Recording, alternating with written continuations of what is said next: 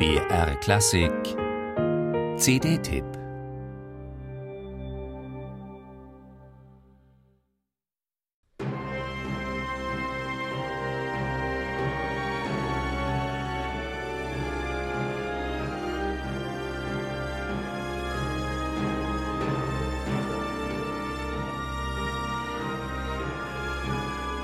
Gleich der Beginn der ersten Symphonie von Johannes Brahms ist in der Interpretation von Robin Ticciati und seinem Scottish Chamber Orchestra ein Weckruf.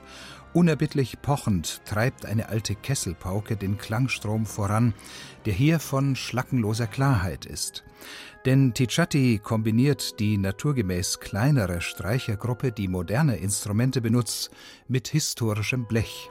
Das ergibt bei Brahms ein helleres und transparenteres Klangbild als üblich. Vibrato ist für Ticciati lediglich ein sparsam eingesetztes Stilmittel. Der traditionelle Schönklang ist nicht sein Ding.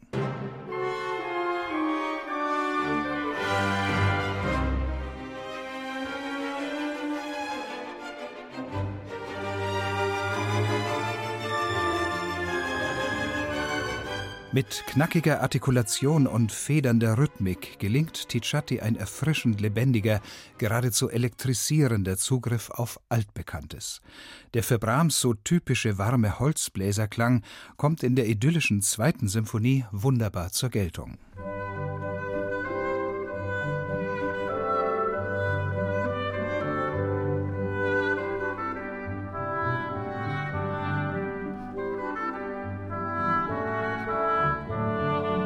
Auch die kraftvollere Dritte nehmen Ticciati und seine auf ihn eingeschworene Truppe nicht so pompös und heroisch wie sonst oft. Rund und weich federt er den Klang ab, phrasiert Entwicklungen organisch, lässt die Musik frei ausschwingen.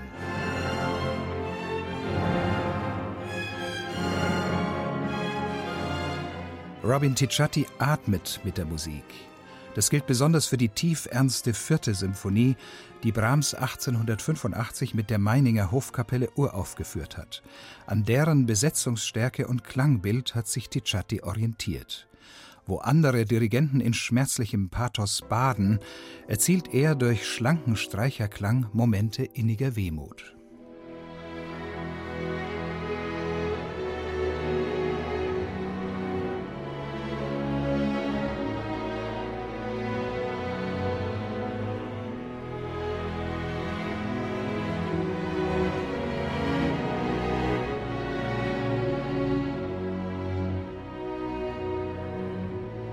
Seine vierte, wie überhaupt seine Symphonik, krönte Brahms mit einer finalen Passacaglia, in der er seine Variationstechnik zur Meisterschaft brachte.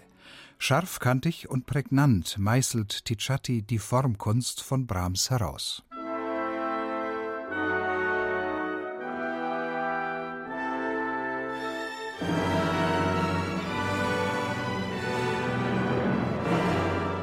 Es hat sich gelohnt, dass Robin Ticciati zwei Wochen Zeit für die Produktion dieser exemplarischen Brahms-Edition investiert hat. Das Ergebnis ist eine unerhört spannende Reise durch den symphonischen Kosmos von Brahms. Wie weggeblasen sind aller Mehltau, alle Patina, gut durchlüftet wirken die alten Partituren. Brahms Reloaded.